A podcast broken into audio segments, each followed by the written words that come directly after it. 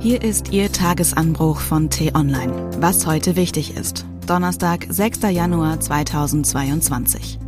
Die Gesundheitsämter haben über die Feiertage Urlaub gemacht. Dafür droht der Gesundheitsminister jetzt mit verschärften Kontaktbeschränkungen. Geschrieben von Redakteurin für Politik und Panorama Annika Leister. Gelesen von Anja Bolle.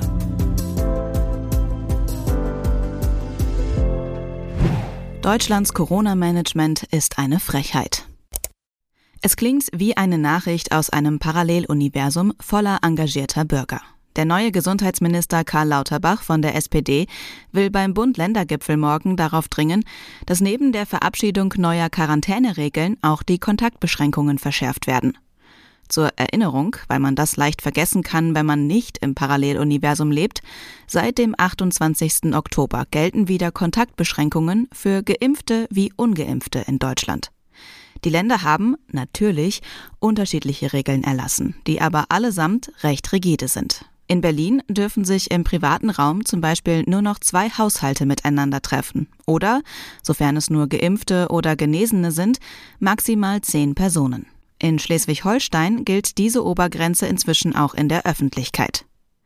Haben Sie davon etwas gemerkt? Hat sich das Leben bei Ihnen entschleunigt? Nehmen sich alle Ihre Mitmenschen rücksichtsvoll zurück? Nein? Wer könnte es Ihnen auch verdenken? Zwei Jahre Corona machen müde, genervt und resigniert.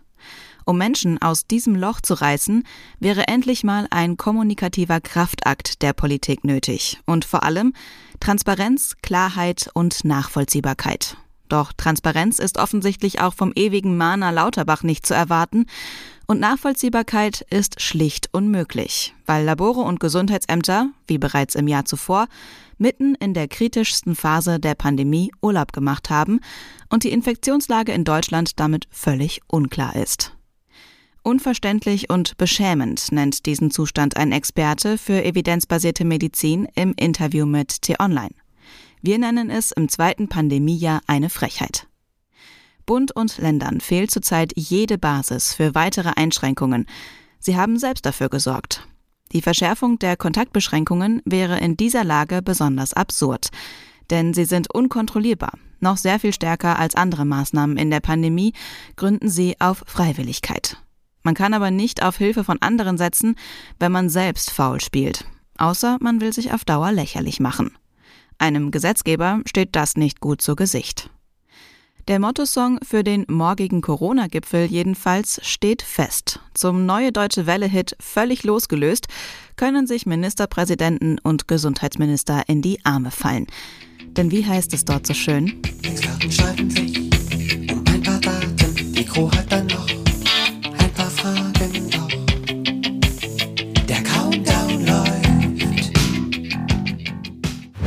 Was heute wichtig ist.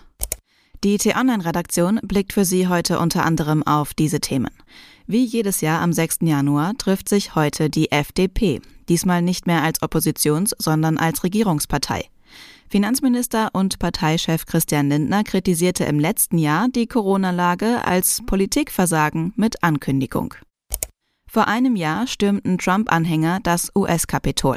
Präsident Biden wird eine Rede an die Nation halten. Ex-Präsident Trump hat seine Pressekonferenz kurzfristig abgesagt. Und in Deutschland versucht die Politik eine Corona-Notlage noch zu vermeiden.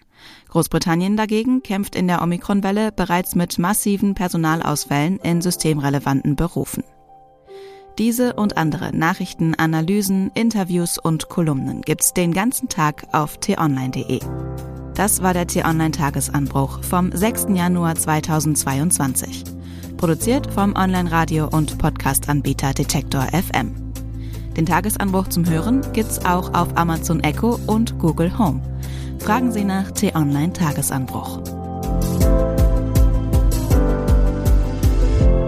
Ich wünsche Ihnen einen frohen Tag.